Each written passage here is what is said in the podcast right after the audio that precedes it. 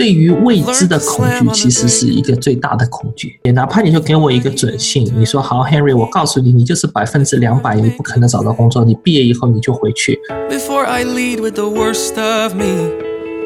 所有的事情好像仍然在继续，但是就少了点什么。然后他说到一个就是没有 eye contact，就算我看着对方，对方也不知道我在看他，对方在看我的时候，我也不知道对方是在看我。太苛责自己，很长一段时间完全陷在自己的世界里面。我那个时候没有办法像 Henry 一样说想到我自己未来的计划什么的，但是有很多我曾经在脑袋里面建立出来的那种逻辑在慢慢影响着我。就是一种赋能，就是他哪怕什么都做不了在家里，但是我好像也可以通过想一些方法，可以通过一些事情来让我觉得，呃，我做了这件事情，而且这件事情对我来说是有意义的、有价值的。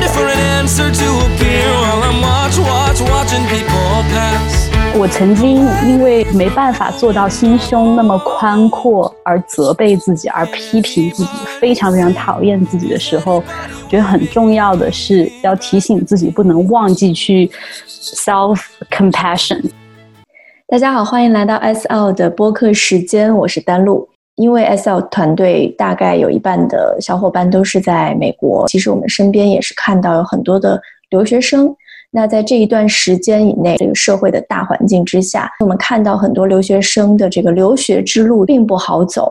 哪一个选择对于他们来说，其实都是要考虑很多方面。在做了这个决定之后，其实也面对很多未知的一些状况。那今天呢，我们就邀请到了 SL 一部分的小伙伴，他们也是在这里的留学生，然后还有一位呢，是我们一位朋友啊，也是留学生，请到三位留学生来到我们这个播客当中，一起来聊一聊今时今日的留学之路。我先来介绍一下吧。那第一位呢是庆辰，庆辰是一直在 SL 帮忙了。所以啊，如果之前有听播客的小伙伴，应该都比较熟悉了。那庆晨呢，之前是在美国也留学一段时间，然后又回国工作，现在呢还是又回到美国，在读心理咨询方面的硕士。另外一位叫 Henry 啊，Henry 呢是啊 UCSD 的留学生，那他其实刚刚毕业。那另外一位呢是艺林，是在 LA 读书啊，也是心理专业的，然后现在也是在 SL 帮忙。那他是啊大二的一个学生。好，庆晨、Henry、艺林，谢谢你们来到我们这个播客。谢谢丹露。嗯，谢谢。那我先来问一下 Henry，其实 Henry 对你来说应该是非常非常切身的这种感受哈。你可不可以跟我们分享一下刚毕业那个时候你的经历是什么样的？好的，是这样子的，嗯，我是今年六月十三号毕业的，但是呢，在今年四月中旬的时候，我就已经在我们学校找好了后面一年的工作。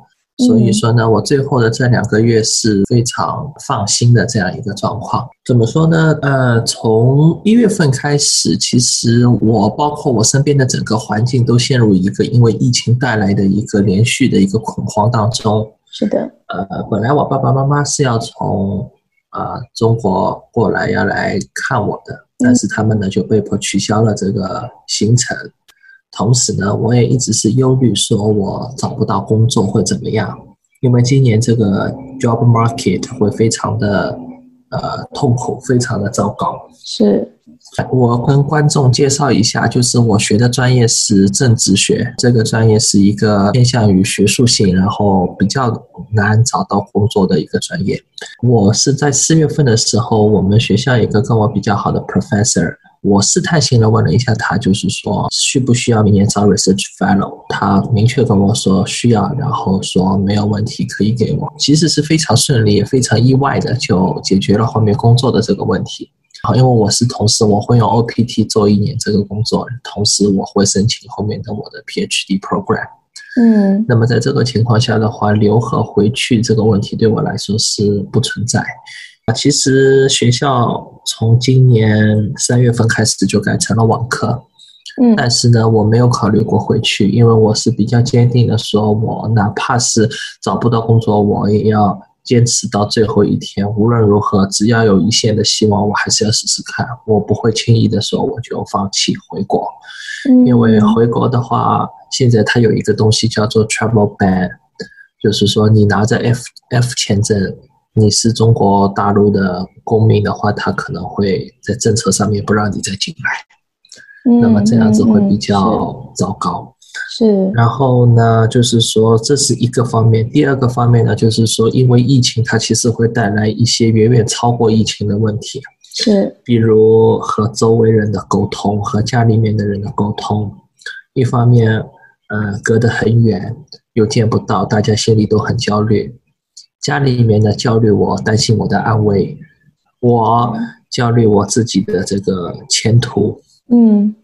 同时呢，又因为在社会上发生了很多问题，比如说包括两两个国家的关系的走向，是包括说现在这个美国社会上在发生的这个 Black Lives Matter 这样的一个社会运动，呃，不同的。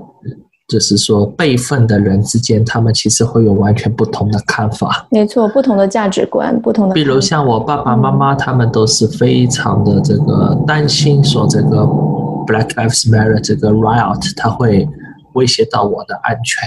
嗯。但是呢，我可能说更多是一直想说服他们，希望他们对于那些非议能够有更多的同情心和理解性。嗯。在这种情况下，大家就会。嗯，和家里的沟通，包括和你周围同学的沟通等等，都会出现一些需要自己去克服的问题呀。嗯，我想问一下，在你拿到这个工作之前，就还不确定的时候，那个时候你的感受是什么样？我的感受是一切这个东西，我都要去交给上帝来处理。哦，我也不知道后面，所以你心里蛮平安的，就对了。就蛮平安，不平安，但是我、哦、但是我知道有变的东西但是有一样东西它是不变的，嗯、就是我毕业以后无论如何我肯定是要申请 PhD 的。Okay, 所以说这是这是这是不变的东西。嗯，那变的东西呢，就是说如果我运气比较好，我一切比较顺利的，那么我在这里做一个研研究性的工作，同时呢，我再去申请 PhD，这样子。呃，天时地利人和都比较方便。是，我觉得你的人生的目标很清楚，细小的东西的影响可能也不会改变你太多。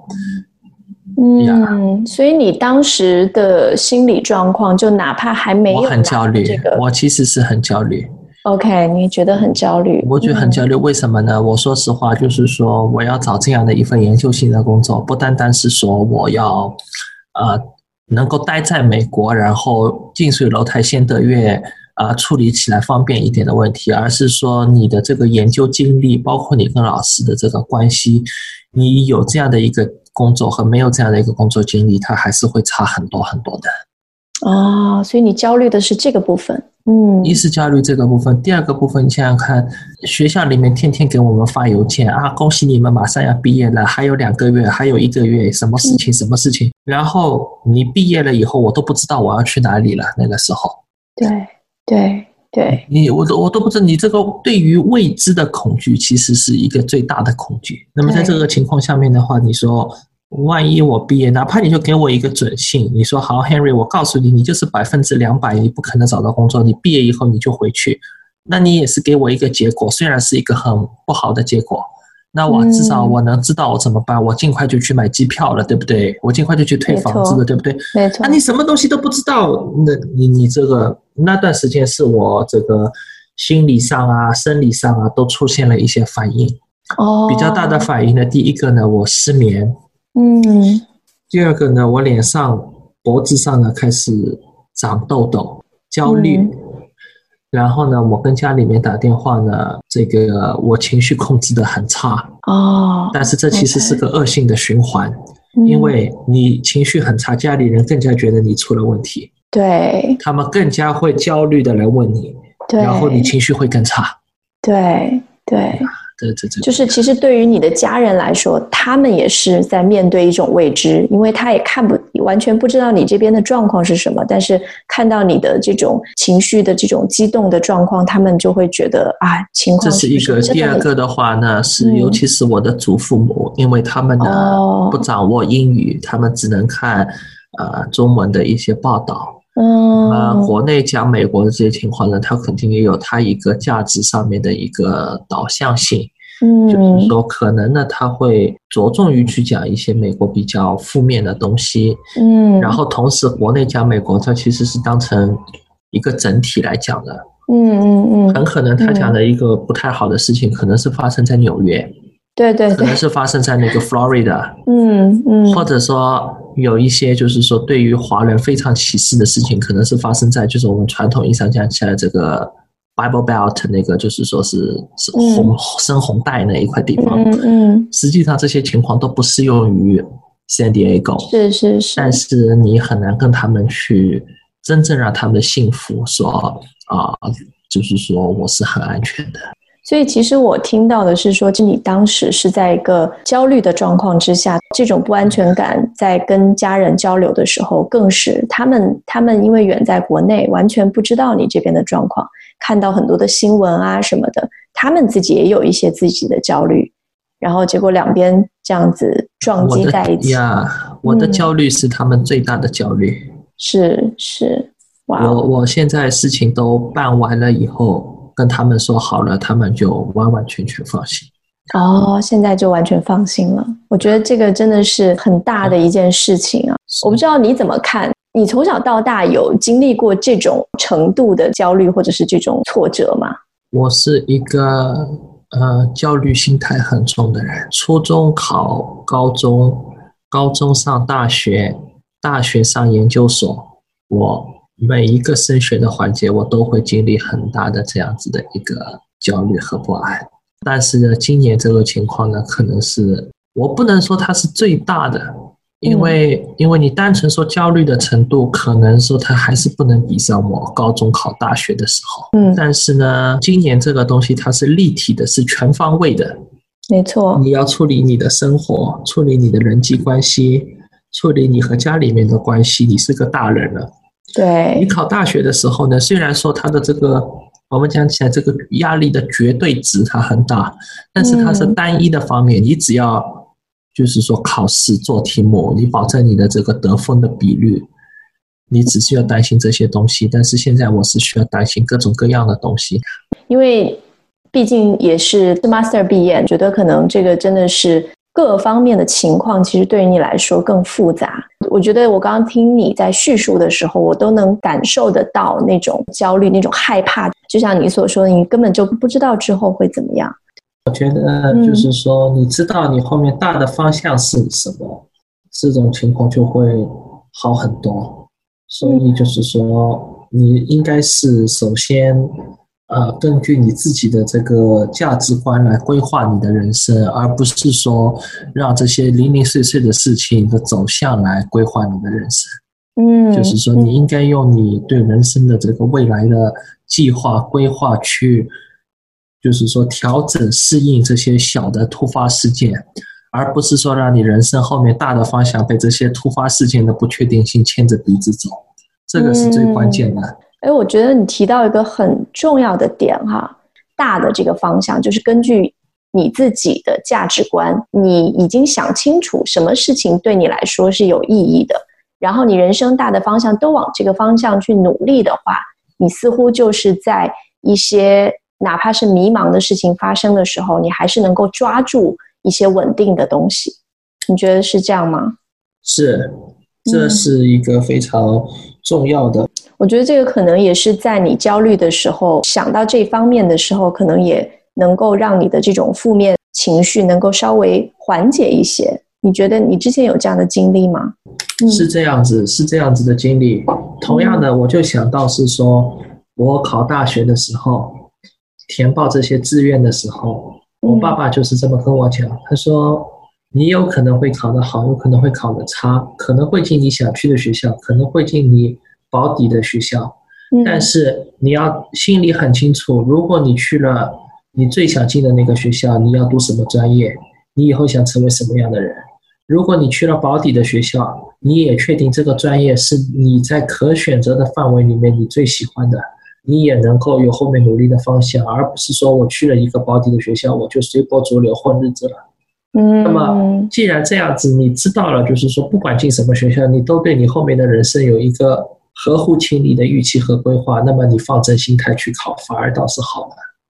所以你的爸爸其实刚刚讲的这，就是说在你高考的时候跟你说的这一段话，其实你看现在 carrying 到现在哦，当你再次遇到这种类似的困难的时候，其实他帮助你很多。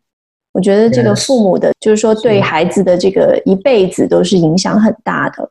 是的。嗯，好，那我们看到艺霖，嗯，那因为你是你现在是大二升大三，对不对？对，是的，对。嗯，那你身边的这种你看到的留学生的故事，或者是你自己的这种感受，可以跟我们分享一下吗？嗯，可以，可以，可以。我自己是呃，我目前是在加州这边读那个大二升大三，然后现在是暑假。之前四月三月底，然后四月初的时候，大概是学校宣布说要嗯、改为线上上课。这个时候，我的同学就分为大概分为两波啊，一波就是马上买机票回国，另一波呢就是犹犹豫豫，不知道该回还是不该回。对于那些马上买机票想要回国的同学来说，我记得是我有好几个四五个同学吧，然后他们同时买了六七张机票，然后花了大概三十万人民币，然后最终到了机场之后。看着那个，就是一张一张的票都出不来，因为就是被 cancel 掉，然后被 cancel 掉，然后航司也没有、oh. 也没有告诉他们说，也没有提前通知他们，就他们所有的，比如房子也退了，然后行李也打包好了，在这边一切都处理妥当了，然后去机场，然后就被告知说，对不起，我们今天飞不了，也不不说是什么原因，然后他们就会很崩溃。我在朋友圈里面看到他们这些故事，我就觉得哇，天呐！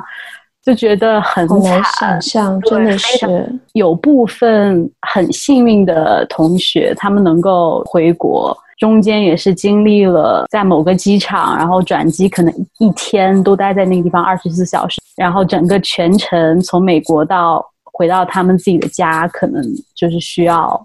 两天的时间，再再去就是被送到酒店去隔离隔离。对，嗯，那段时间也是国内的新闻也有很多在报道说啊、呃，国内的对留学生是一个不是特别好的一个评价呀，嗯嗯嗯之类的。然后，其实大部分的留学生。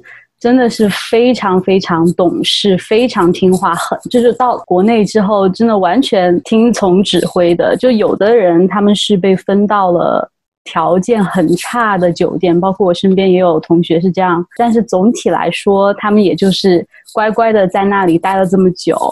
呃，身边朋友问我妈妈，就说问我要不要回去，然后我妈妈说不，那个时候啊，我我也不确定要不要回去，嗯、然后她就说可能要回去吧什么的。嗯，然后其实也会有人评价说啊，还是别回来了吧，万一有病毒又带给我们怎么办？说我们国内好不容易停息下来，然后我就觉得哦，哦，就觉得好吧，然后就不太想回去了。对，那个时候还是、嗯、还是挺难过的吧。嗯，对。我现在是就是一直留在这边，没有想要回去的打算。但我室友他们是一直很想回去，但是一直买不到机票。这两个月来就一直关注，然后一直买不到机票。嗯，也是处于中间两难的地步，因为他们不知道。如果要走的话，那下学期就不会在这里租房子了呀。然后如果不走的话，那么他们六月份、五月底的时候就要决定要不要继续签房租，就是继续签签约，所以就很矛盾的这个状态。真的是很矛盾，天哪！对，是的，我觉得很难想象碰到这种就是当眼面前的这种压力，就是你必须要马上做一个决定的时候，你怎么去做这个决定？你可能做任何的决定都要承担相应的后果。是的，是的，而且身处国外其实很难说能够得到周围很多人的支持，毕竟不像自己的家乡啊。我自己哈、啊、是嗯刚刚转学过来，然后也没有认识很多人呐、啊，其实很孤独的状态。对，嗯、对，是的，因为我现在就待在家里面，嗯，呃，基本因为上网课，你也其实上网课。相当于是把你自己和班级的那种氛围去隔离开来了，然后你你很难去发展新的就是友谊啊，或者是什么新的关系。没错，没错。嗯，我记得之前你也跟我聊的时候有提到过这一点，就是说。呃，因为你是很喜欢交朋友的一个人，然后但是就像你说的，上网课这个形式本身就是好像讲完就完了哈，然后也不太会有那种 physically 的，就你和另外同学在一个班上坐在一起做一些 project 一起商量，那个感觉是很不一样的。嗯，嗯对，而且因为改到网课了，就组内合作的 project 都被取消了，对，哦，所以基本上是。我自从上了网课，基本没有私下的和同学交流过。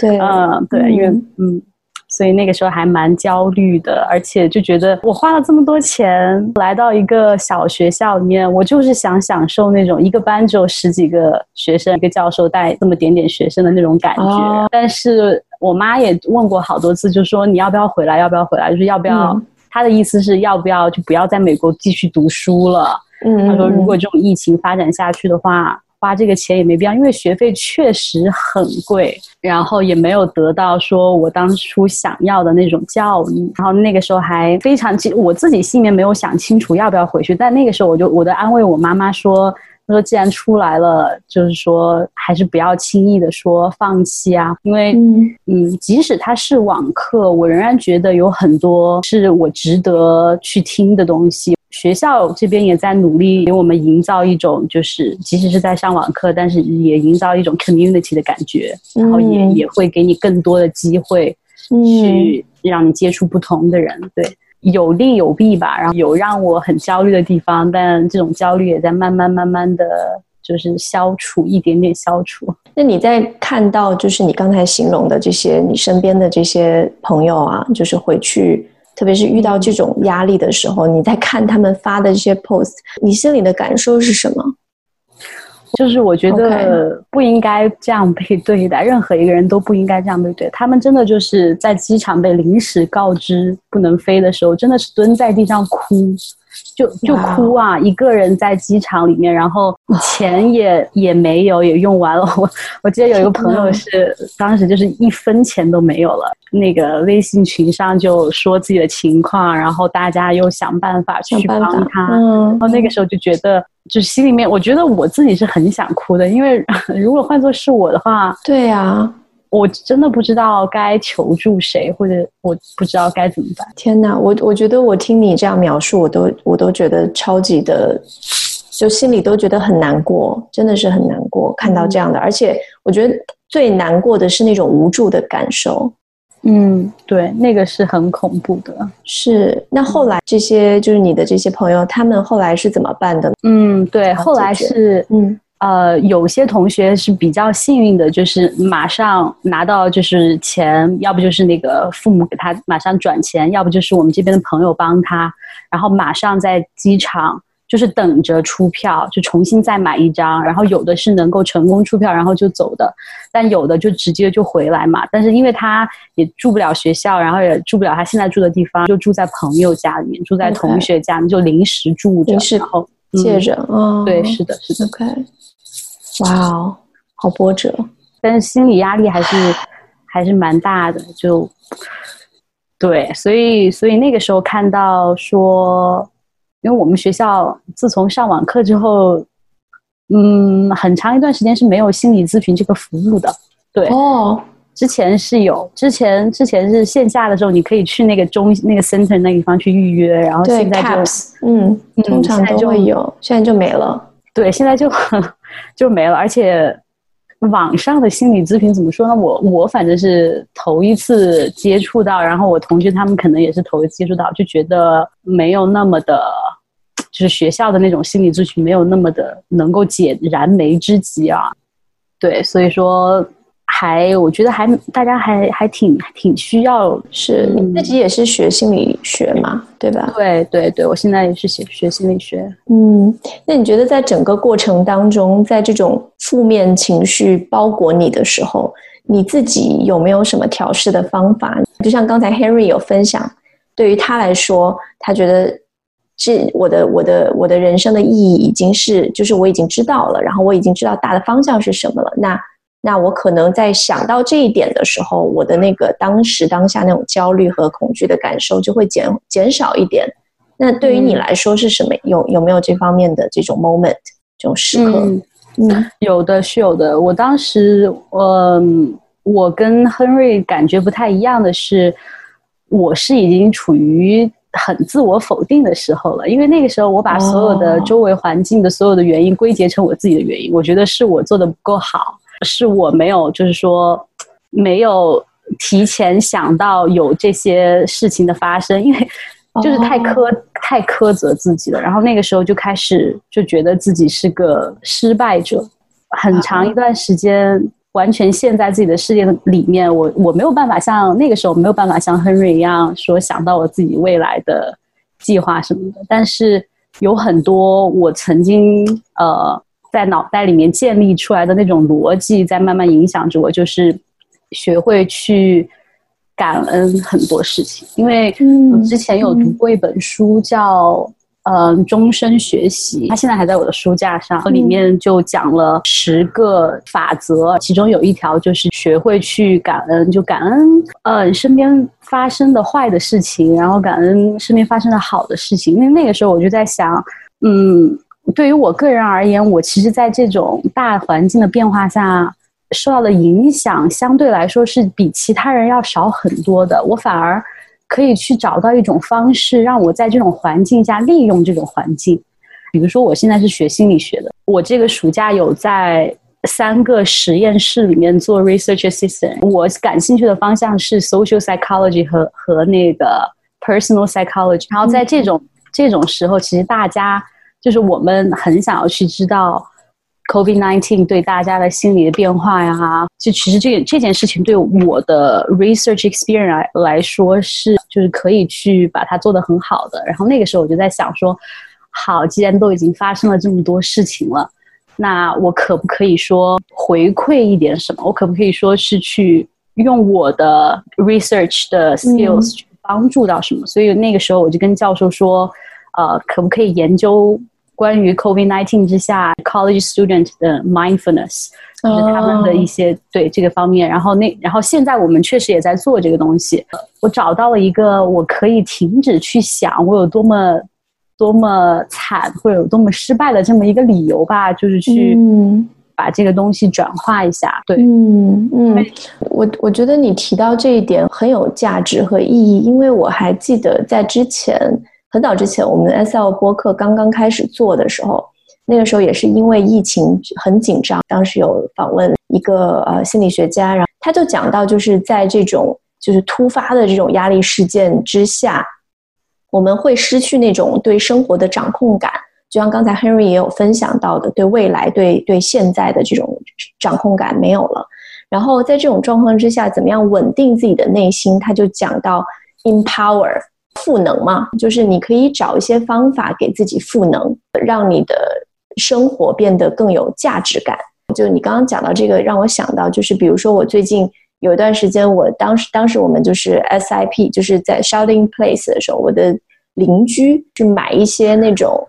就是好像是本地的农场不是也受影响嘛，然后他们就在网上去订那个农场里的花啊什么的，然后就给整条街上的邻居一家放一盆，就是这样一个小小的举动。我们收到兰花的人就觉得很开心嘛，就觉得虽然是大家都隔离在家，然后但是好像呃还是有人关心的，对吧？我就在想这个举动对于他们自己来说就是一种赋能，就是他哪怕什么都做不了在家里。但是我好像也可以通过想一些方法，可以通过一些事情来让我觉得，呃，我做了这件事情，而且这件事情对我来说是有意义的、有价值的。所以这个赋能举动似乎就能够让我们稍微的从那种恐惧和不安、对于现状无法控制的那种当下，能够稍微的走出来一点点，能让我们觉得说，好像就像你刚刚也提到一个感恩的心哈。就是能够有这些小小的亮光，在这个哪怕是在黑暗当中，会有这种亮光出现。对，是的。嗯嗯，静晨，你有没有什么想要分享的？嗯，我觉得就是我还是很有感触的。嗯，一方面的感触是我觉得，嗯，他们我在他们身上看到了一个叫坚持不放弃，我还蛮感动的。就在听，不论是 Henry 在分享的时候，还是依林在分享的时候，我看到他们那种，就是真的是当时当下的那种困境当中，能坚持，能够看到，就是无论内心有多么挣扎，内心有多么冲突，但是。能够选择坚持，然后选择不放弃，我觉得我真的，我我其实很很很很敬佩这样的一个，我觉得可能叫精神吧，嗯，就让我想到很多年前我看的一个电视剧里，他说了一句话，他说是叫困境当中不放弃，绝望就会变成希望。我在听他们俩分享的时候，我就一直在。就是一直在 replay 这句话，想到这句话是吗？对，我就很觉得很点题。嗯、那那当然，这个感触里面也有我觉得很 relate 部分。那么像刚才 Henry 说到，啊、呃，一开始那些未知，其实我自己现在还是处在这样的未知里面的。就是我可能处在 Harry 前期，但是我现在还是不知道，就是我的这个未知的状态是一个 ongoing 的状态，我也不知道。接下来会怎么样？就是好像现在只能过每一天，就是我不能去预测，或者说去尝试去想，哎，那接下来要怎么样？就确实也什么都不知道，我就只能现在就是过好现在每一天。嗯、那么就像刚才依林也说到一个，就是。啊，变成网课嘛，因为我现在其实也在上网课。是对我自己很冲击的一件事情，就是我之前有跟我们专业的同学聊天，然后他们说到一个点，其实我之前都没有感受到过，但是他说出来的时候，我当时瞬间我会觉得天哪，真的是这样。他说的就是，其实网课的时候我们还是会有学到一些东西，还是有在继续的，就是其实所有的事情好像仍然在继续，但是就少了点什么。然后他说到一个就是。没有 eye contact 了。我当时听到这句话的时候，我顿时就很想哭，我不知道为什么。Oh. 我觉得说，对，我觉得好像已经很久没有跟就除了室友之外的人有过 eye contact 了。因为我在面对上那个 Zoom 视频的时候，嗯、其实我就算我看着对方，对方也不知道我在看他，或者说对方在看我的时候，我也不知道对方是在看我。就是我好像没有办法跟那个屏幕上面，虽然我们也没有多少人，就就是也就十来个人。但是我们都好像不知道在看哪里，对对，所以现在就这个让我，他当时讲出来那一瞬间，我就突然觉得，真的我缺了一个很重要的连接感。就不论说我们是不是视频上能见到，或者说能够听到彼此的声音，但是我就缺了这样一个很重要的连接。然后我觉得人都是需要连接的，需要。在这种情况下，又是一个大家都隔离在家的情况。就非常，我觉得这个带给我的触动很深，就是一一度让我觉得我真的很想哭，嗯、就是那种哇，我失去了一个特别重要的东西，而且我也不知道这样的一个状态什么时候能结束，我什么时候可以回到那种我可以跟朋友见面，不用担心所谓的 social distance，不用担心没有戴口罩会不会影响到对方，就不用去担心这些事情，嗯、就现在好像。我是就是有点类似于那种丧失感，就是丧失了一些很重要的东西。以前有的，现在没有了。我觉得就在刚刚，我听依林，嗯、甚至包括他在说到他的。朋友经历的那些事情，我我其实听的时候，我也觉得很想哭。的就是我觉得在这种情况下，可能本身我们每个人都要经历很多的挑战，很多的不容易。但是同时，可能那种被支持、被理解、被看见的感觉又没有那么多。所以这种情况下，我觉得大家能够坚持，大家能够还是嗯找到自己想要的，然后继续走下去，我真的觉得非常非常不容易。嗯嗯。嗯你刚刚讲到失去那个 eye contact，我就很想要讲，就是依林之前分享说，他上网课的时候，就总是觉得没有之前的那种那种氛围，不知道为什么。就我觉得就是你点到，你就点到这个，就是真的是没有 eye contact，就人和人真的就是很很自然的这种连接嘛。人和人对视的时候，真的是。谢谢庆晨的分享。那呃，庆晨讲到的那句话说。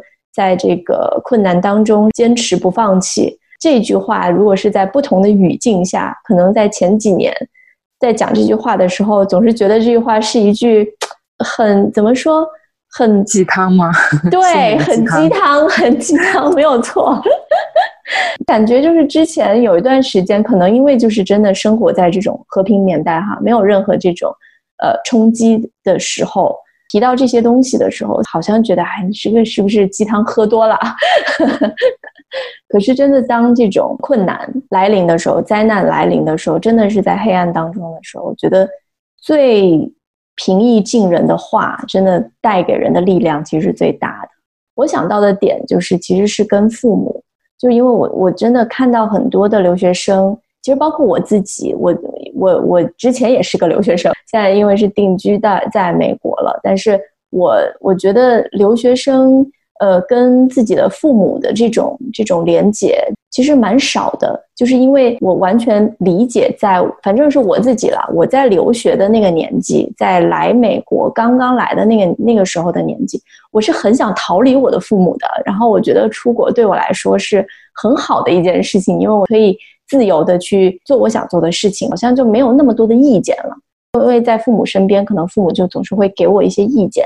然后渐渐慢慢慢慢的成长，然后包括我自己现在的状态，我也自己成为了父母。这个时候再发现说，其实更多能够理解我的我自己的父母了。那可是现在就是疫情对于我自己的一个影响，就是我没有办法回去了，我没有办法带着我的孩子回去，我也没有办法去看我的父母，我只能就是通过 video 的方式，打电话的方式啊，就是那个微信语音的方式跟他们联系。我也是觉得，因为父母远在家乡吧，自己在这边，虽然说也是挺平安的，没有什么需要去担心的，但是呃，我觉得那种想回去就回去，或者是他们想要过来也可以提前安排的这种自由就没有了。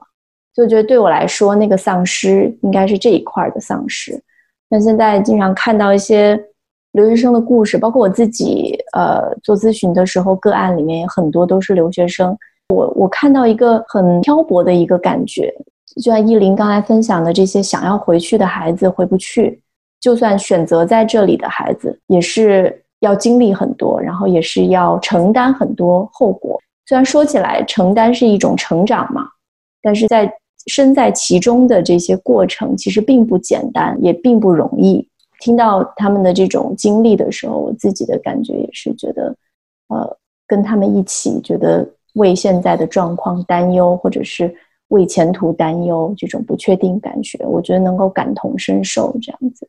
所以，我们今天其实播客的这个分享的目的，也是觉得我们也不是，呃，我想我们每一个人，也不是说我们从我们的经历当中就能够提炼出来什么东西，好像就能够马上就能够用。那就觉得我们分享这些东西真的就是一个陪伴。如果能够听到我们这一期的节目的小伙伴，能够 relate，能够感同身受，然后能够知道说，如果你是留学生的话，你也是被理解的一个角色。就是我们都能够互相的去理解大家在这种困难当中的感受。面对这样的这种大时代，其实每个人都很渺小。但是因为今天我们这样的一个分享，就是希望说可以让。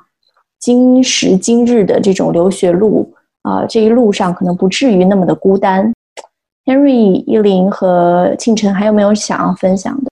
嗯，我觉得单路就像刚才你说到的，我就想到一句话吧。我觉得，嗯，如果大家能够听到我们这一期的播客，我觉得就是可能现在很孤单吧。嗯，就是可能有的人还是一，比如说一个人啊，或者说很孤单的在这边。但是，就是想让大家知道的是，其实大家都经历的相同的东西，所以希望大家觉得你不是只有你一个人有这些不容易的时刻，那么还是有很多人跟你一起，然后希望能够就像你说的，多一份陪伴吧。我想说，一方面我们确实现在会遇到各种各样的问题，各种各样的焦虑。但是，因为今天这个话题是关于留学生的，我想说，我们现在面临的各种各样的焦虑，也许是许许多多、许许多多这个世界上的人，他羡慕、想要有这个焦虑，但是他客观条件不允许的。也许你现在说你担心回不去家，你担心你什么在呃这个房间里面上网课，然后没有办法 social，但是。如果是这样子，就是说节目前的人，如果你听到的话，我只是提供一个调整思想的角度。你想一想，这个世界上没有多多少少的人，他连最基本的这个受教育，他都没有办法满足。你说我可能见不到我的家里面，我一下子没有办法去团聚，我买了机票被退掉了，但是也许你这个机票几万块钱，也许是许许多多的家庭他一年的收入都没有那么高。当然，我不是说这个留学生本身的这个是无病呻吟，我不是这个意思哈。我的意思是说，如果把我们自己的这个关怀，把自己的这个心胸，把自己的眼界放到一个呃整个世界的角度，那么自己所面临的各种各样的问题，也许在更加宏大的一个格局下面是微不足道的。那么可以用一个更加坦然的、更加宏大、更加长远的一个角度啊，来很好的去处理它。我觉得 Henry 是很有很很 strong 的啊，就是这个很在面对这种困难的时候，你会有自己非常确定的一个一个价值观在那里，那真的是可以让你在面对这种不确定的时候可以抓住的一个东西。我觉得那个很珍贵。我非常赞同 Henry 他说的，也也也瞬间就是点到了我觉得很重要的一个点，就是当你心胸。变得宽阔之后，你对可能对自己的那些那些经历就不会那么钻牛角尖的去想啊、嗯呃，把所有的东西都责怪在自己身上，或者怪怪在社会的身上，嗯、而是去就是去接受它，然后去拥抱你身边所有的好的东西也好，不好的东西也好。其实这个做起来非常非常的困难，是因为我自己有尝试过，就是你很难说。把让自己走出你自己的那个象牙塔，让你自己去去想我，我我经历的这些东西，其实在在这个世界上太微不足道了。嗯，但是我觉得。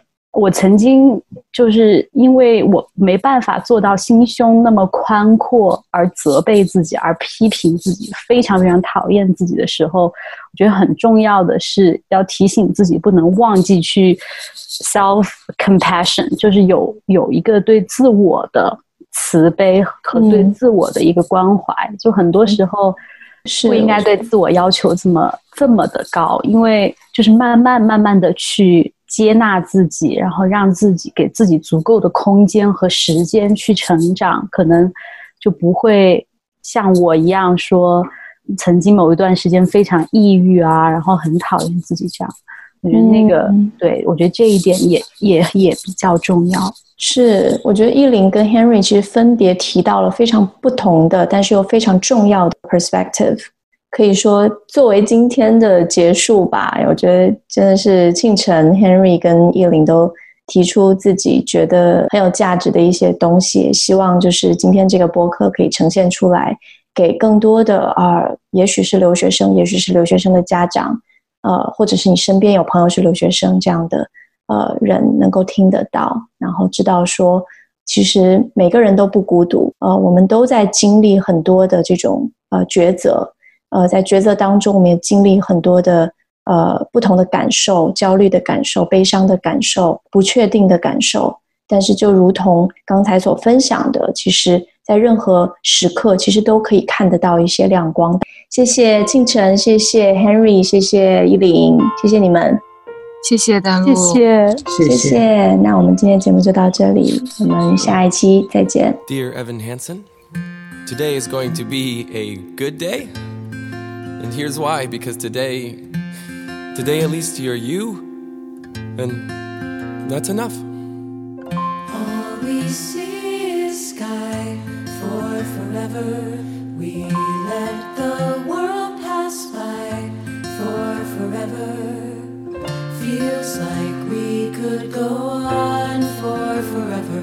this way,